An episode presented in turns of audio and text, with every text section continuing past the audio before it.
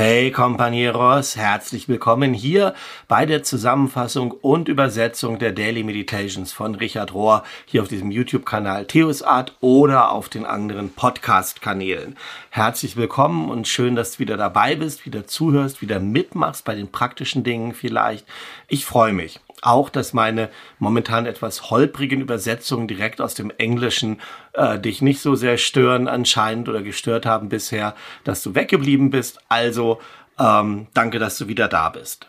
Wir sind in der Woche vom 2. bis zum 8. Mai und die ist überschrieben mit dem Thema Trauma und Heilung. Trauma und Heilung. Und der erste Abschnitt heißt, was machen wir mit diesem Schmerz? Und Richard fängt an und sagt, wir haben das Wort Trauma in den letzten 30 Jahren oder so entdeckt und wieder und wieder gehört. Und er ist sich nicht ganz sicher, ob heutzutage einfach mehr Trauma passiert oder ob wir mit diesem Wort Trauma endlich eine Vokabel, ein Wort gefunden haben, um etwas zu beschreiben, was es vermutlich immer schon durch die ganze Geschichte gegeben hat.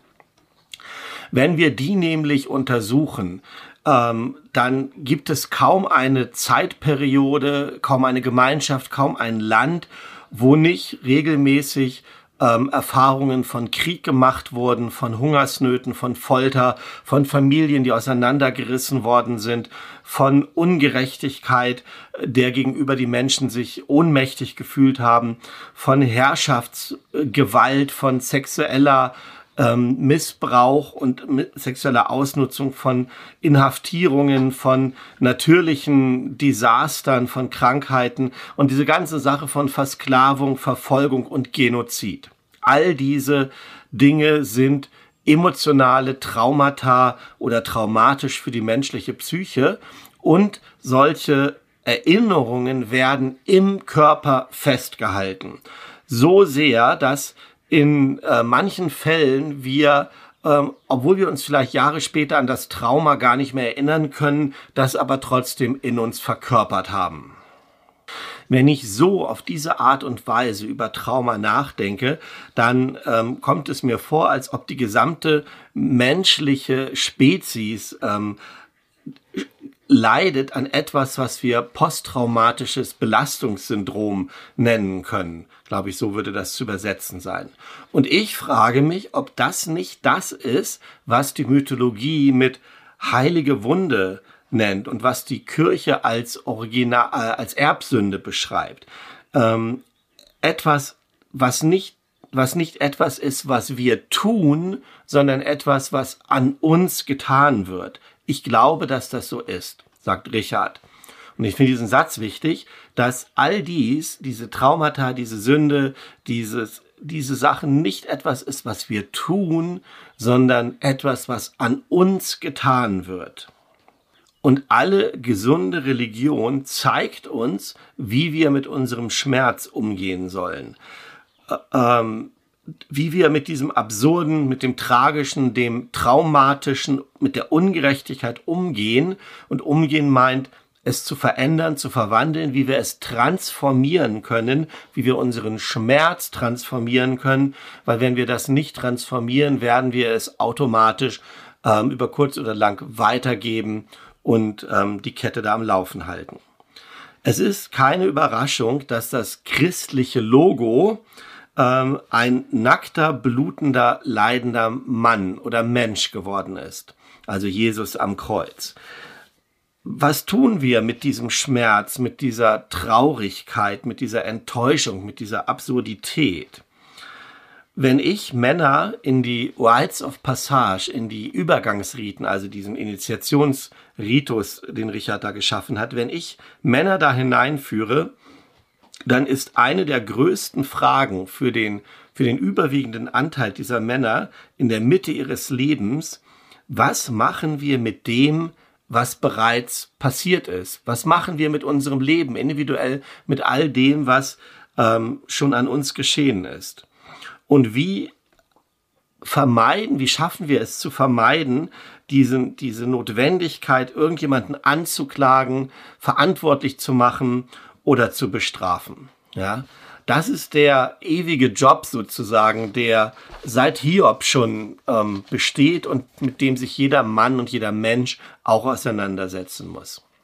Und es ist deshalb kein Wunder, dass Jesus so viel über Vergebung gelehrt hat und so viel geteilt und mitgeteilt hat über ähm, teilte so viel über Healing Touch and Talk, über heilende Berührung und heilende Worte oder heilendes Reden. Ähm, Jesus hat nicht ähm, darauf bestanden, an diesen üblichen moralischen Kategorien mitzuspielen, die Bestrafungspraktiken weiterzuspielen oder dieses ähm, Blame Game, also dieses Verantwortlichmachen-Spiel zu spielen. Und er hat nicht mal an dieser einfachen Sündensprache mitgemacht, wie das in diesen ähm, zu beobachten so ist bei Leuten, die in Anfangsphasen von Religion sind, in diesen frühen Phasen, wenn sie religiös oder gläubig geworden sind, diese ähm, vereinfachende Sündensprache. Aber all das hat Jesus nicht mitgemacht, sondern er hat uns ein Angebot gemacht. Ähm, er hat alles uns angeboten, was nötig ist für unsere eigene Transformation. Alles für unsere eigene Transformation. Er nicht um andere zu bekehren, umzukrempeln oder zu verändern, sondern um uns selbst zu verändern, für unsere eigene Transformation. Das ist im Prinzip alles, was ich diese Woche zu sagen habe und den Rest der Woche möchte ich meine Freunde das weiter ausführen lassen und die Tag für Tag zu Wort kommen lassen. Heilung findet jetzt statt. Claude Anzin, Anschin, Thomas ähm, hat viele, viele Jahre als Vietnam-Veteran gelitten an seinen Traumata. Und ein Retreat mit dem buddhistischen Lehrer Thich Nhat Hanh hat ihm diesen Pfad von Mindfulness, von Achtsamkeit und von Heilung aufgezeigt. Und er selber ist jetzt ein Zen-buddhistischer Mönch und er erzählt seine Geschichte. Und dieser Vietnam-Veteran sagt, ich litt ähm, an, an Schlafstörungen mein ganzes Leben seit ähm, einer Nacht, seit einem Nachtangriff in Vietnam in 1967. Seit dieser Zeit habe ich nicht äh, mehr als zwei Stunden am Stück geschlafen in irgendeiner Nacht. Ja. Und meine Schlaflosigkeit ist ein zentrales Symbol geworden für mein Ich bin nicht in Ordnung, für mein Nicht richtig sein, für meine tiefste Angst, dass ich niemals irgendwo richtig sei. Und ein Teil der Gründe liegt darin, dass nachts immer diese Albträume kommen.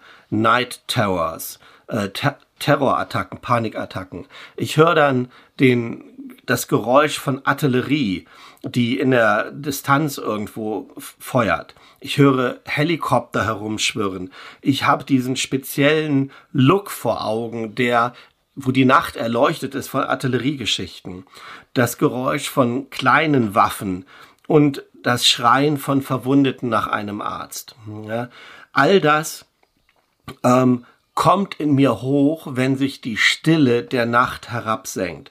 Ich hasse es, wenn die Sonne untergeht, weil dann all das anfängt. Und so äh, bekam, wurde ich Alkoholiker oder habe mich Alkohol zugewandt und anderen Drogen, legalen und illegalen, um Erleichterung zu haben. Aber mein Leiden wurde immer nur schlimmer. So Jahre später, als ich dann trocken geworden bin, stand ich in meiner Küche und habe den Abwasch gemacht. Und über dem Waschbecken, dem Abwaschbecken, war ein Fenster, durch das ich rausgucken konnte und ich habe da so ein Kiefernwäldchen gesehen. Und den Tag, wo ich diesen Abwasch gemacht habe, habe ich ein ähm, Eichhörnchen gesehen, das da ganz munter herumgespielt hat mit dem, was Eichhörnchen halt immer so, so machen. Und dann hatte ich eine powerful experience, eine kraftvolle Erfahrung eine Stimme in mir, diese Stimme des Bewusstseins, diese Stimme der Achtsamkeit sprach zu mir, du kannst nicht schlafen, also was jetzt? Und ich begann zu lachen. Und es war ein Moment von vollkommener Akzeptanz. Ich habe schlussendlich verstanden, dass ich einfach so bin, wie ich bin. Dem zu widerstehen, dagegen anzukämpfen. Ähm, ein, ein Versuch, ein, einen so wichtigen, essentiellen Teil meiner Natur, mein, der Natur meines Lebens ähm, zu ändern oder zu unterdrücken, hat es in der Tat immer nur schlimmer gemacht. Und in diesem einen Moment habe ich verstanden, dass ich einfach nur lernen musste, mit der Realität zu leben, so wie sie ist. In diesem einen Moment habe ich begriffen und entdeckt, dass alles schon da ist, in der inmitten von all diesem Leiden und all dieser Verwirrung ähm, hat oder kann Heilung und Transformation stattfinden, ähm, wenn ich nur versuche, all dem nicht mehr zu entfliehen. Und dann endet er damit und sagt, ich bin nichts Spezielles, weißt du, ich bin wie du, du kannst das auch. Ja, ähm, schau dir deine eigenen Sorgen an, deine eigenen Wunden an ähm, und hör du kannst aufhören, dir zu wünschen, ein anderes Leben zu wünschen, eine andere Vergangenheit, eine andere Realität. Hör auf, dir das zu wünschen. Und du kannst aufhören, gegen die Wahrheit, deine eigene Wahrheit zu kämpfen. Einatmen und ausatmen und dich öffnen für deine eigene Erfahrung. Du kannst das fühlen, was immer da ist. Du kannst es erkunden. Ähm, so lange, bis du entdeckst, dass die Befreiung einhergeht mit dem Aufhören des Kämpfens, mit diesem Abmühen. Und in dem Moment, wo du vollkommen präsent wirst für die Fülle ähm, oder ne, vollkommen präsent wirst in deinem eigenen Leben. Denn das ist der wahre Platz für Frieden und Freiheit. Und wenn du das für dich selber tun kannst, kannst du das auch für deine Familie tun. Und die ganze Welt wird davon profitieren. Unser überaus verwundbarer Gott, könnte man das übersetzen, den nächsten Abschnitt. Our all vulnerable God, unser gänzlich verwundeter oder verwundbarer Gott. Richard sagt, wenige von uns ähm, stellen sich Gott als leidend vor. Ich wette, dass die Hälfte der Gebete in katholischen Kirchen beginnt mit allmächtiger Gott. Und wenn jemand allmächtig ist und alle Macht hat, dann leidet er natürlich nicht. Und trotzdem glauben wir, dass Jesus diesen das versteckte Herz Gottes offenbart hat, nämlich dass Gott auch leidet. Und zu diesem Thema lasse ich jetzt zu Wort kommen den klinischen Psychologen und Priester Reverend Dr. Sally Howard. Und sie schreibt darüber, wie Gott uns in unseren Traumata begegnet. Und sie sagt, es ist Zeit, neue Geschichten zu entdecken über Gott, der oder die nicht abseits steht von unserem Leiden, sondern ähm, sich damit verbindet und sich zu, sich, sich zu uns gesellt, ähm, so wie wir gerade jetzt leben. Unser Gott, die sich selbst in die Schöpfung hineingegeben hat, in all das, was existiert, riskiert damit auch gleichzeitig ähm, geteilt zu werden, auseinandergerissen zu werden, so wie wir das werden.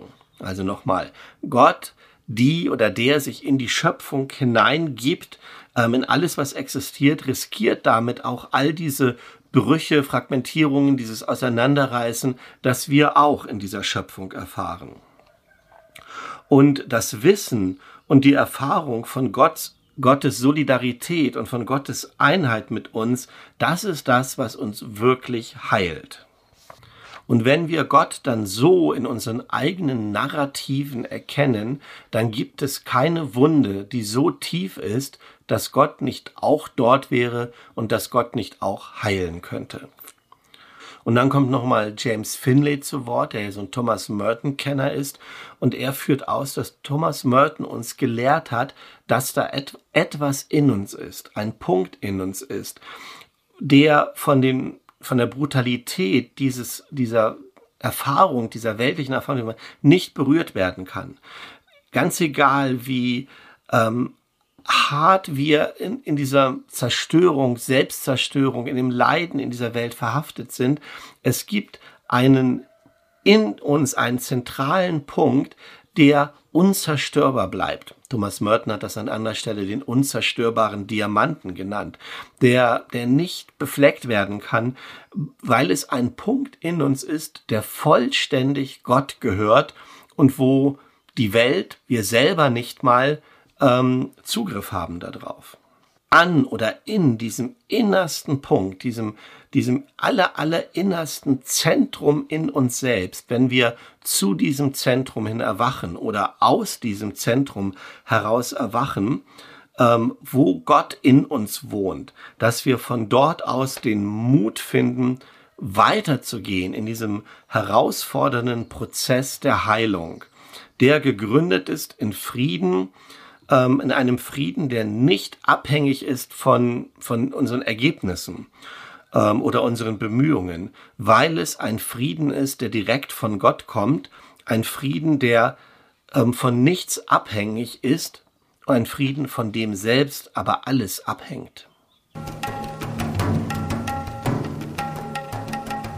Die Seelenwunde. Die Rechtsanwältin und Aktivistin Sherry Mitchell vom Volk der Penobscot schreibt über das kollektive Trauma und die Seelenwunde, die die Native Americans, die First People oder die Indianer, wie wir früher gesagt haben, an dem die leiden. Und sie schreibt Folgendes. Meine Gruppe, meine Leute, die Native Americans, ähm, leiden an einem ähm, versteckten, unerkannten oder, oder nicht zugegebenen Holocaust, der in diesem Land stattgefunden hat. Dieser brutale Genozid, der an den Native People, an den Indianern stattgefunden hat, er ist so schwer zu erkennen und so schwer aufzudecken. Denn wie willst du ähm, das bekannt machen, die Ungerechtigkeit dieses Genozids, dieses, dieses Ende, dieses Einstampfen der Kultur und die Zerstörung von diesem Lebensstil, wenn du immer noch auf dem Land lebst von denjenigen, die du da zu Opfern gemacht hast. Es ist hart für Menschen, ähm, diesen Horror zu akzeptieren und oder zuzugeben und dann immer noch in diesem Land zu leben und, und in dieser Kultur zu leben, die aus diesem Horror hervorgegangen ist. Weil das so schwer ist, entscheiden sie sich, das entweder zu ignorieren oder die Geschichte irgendwie klein zu machen.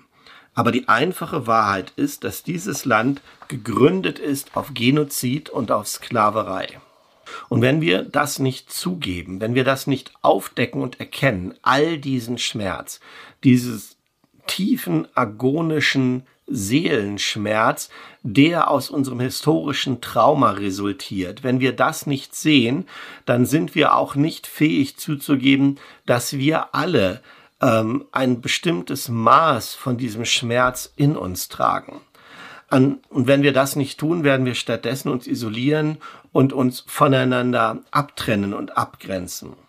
Und wir verpassen dann auch die Erkenntnis, ähm, dass dieser Schmerz nicht nur eine Gewalttat gegen uns ist. Und nochmal, sie spricht da ja als Native ähm, American, als Native Frau, sondern es ist eine Gewalttat gegen das Leben selbst. Es ist Gewalt gegen das Leben selbst und diese leidenden Schreie ähm, finden ein Echo in unserer DNA und sie bekommen ein, sie werden ein Zuhause in unserem genetischen Erinnerung. Und diese grundsätzlichen Überlegungen von Sherry Mitchell werden dann nochmal personalisiert von einer Freundin von ihr, Caitlin Curtis. Und sie schreibt, ähm, ich bin jemand, der mit dem Trauma reist, der lange unterwegs ist, Journeys with Trauma. Und der nächste Schritt, nachdem ich mein Trauma benannt habe, dieses Trauma von eine indigene Frau zu sein, die in einer baptistischen Kirche aufgewachsen ist, diesem Trauma von einer zerbrochenen Familie, diesem Trauma immerzu mit der Angst zu leben und umzugehen und, und viel, viel mehr. Der nächste Schritt, den ich gegangen bin, nachdem ich das benannt habe, war zu lernen, wie ich mit der Realität von solchen Traumata leben kann.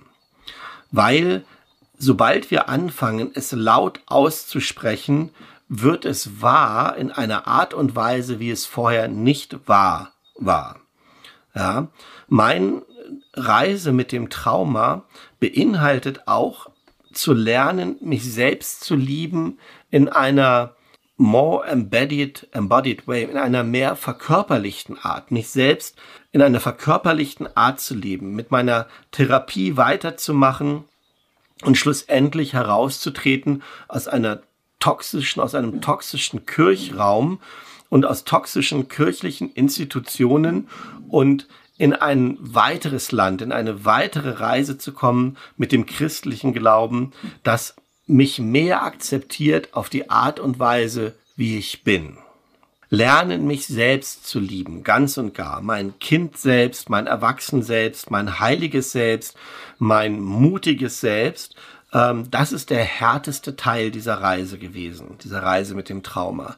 Aber wenn wir lernen, aufzuhören, unser inneres Kind anzuklagen, weil da mal Trauma war, weil da Angst sind und weil es sich so verhält, ähm, so traumatisch verhält. Wenn wir aufhören, dieses innere Kind anzuklagen, dann lernen wir zu verstehen, wer wir als Erwachsene sind und wir bekommen die Chance, wieder in unserem Körper zu Hause zu werden.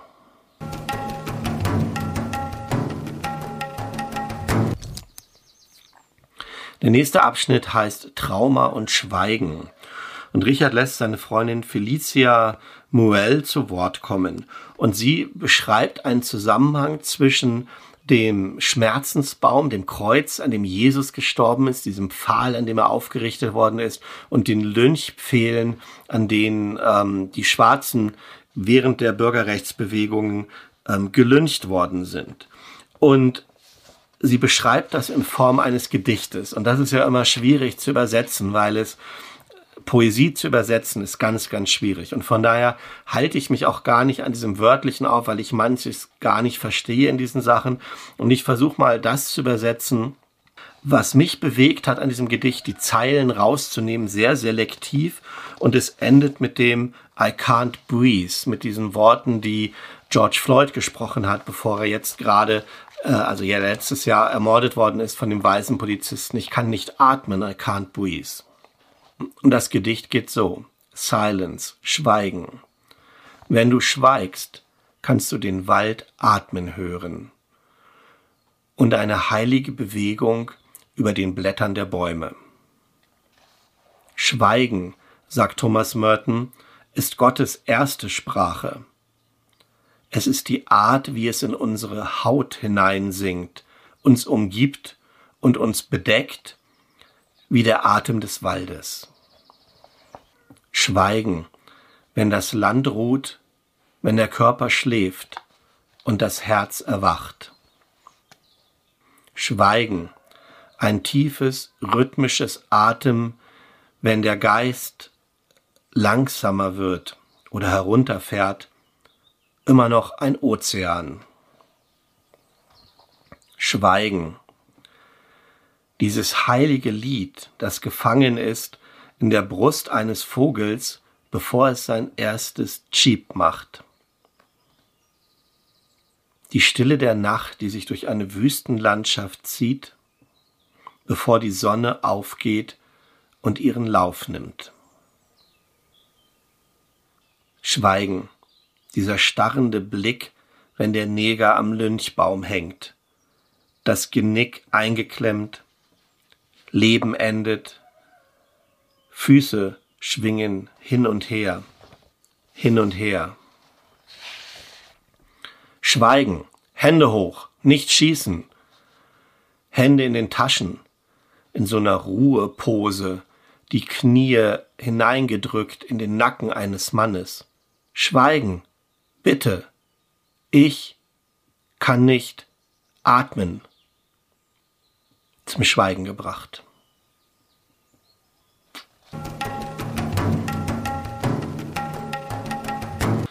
Mit diesem besonderen, eindrücklichen Gedicht, von dem ich auch nur die Hälfte verstanden habe, aber diesem, diesen Dingen, die da zusammengesetzt werden, die wirklich was machen mit mir, mit dir vielleicht auch, ähm, ende ich den Text heute und sag gar nicht mehr so viel. Ähm, außer der Einladung, ähm, dich diese Woche damit zu beschäftigen, ähm, mit den Traumata, den Wunden und auch dieser kollektiven Perspektive zu sehen, dass auch wir kollektiv an etwas leiden, was unsere Vorväter und Vormütter erlitten haben, weitergegeben haben, teilweise transformiert haben vielleicht und was auch unsere Aufgabe ist, unseren Teil dabei zu tragen. Ja deinem Leben, in meinem Leben und wir uns darüber treffen können, hoffentlich. So wünsche ich dir für deine Reise in die nächste Woche, für deinen Umgang mit deinen heiligen Wunden, deinem Leiden und der Realität deines Lebens alles Gute, Gottes Segen und bis zum nächsten Mal. Mach es gut.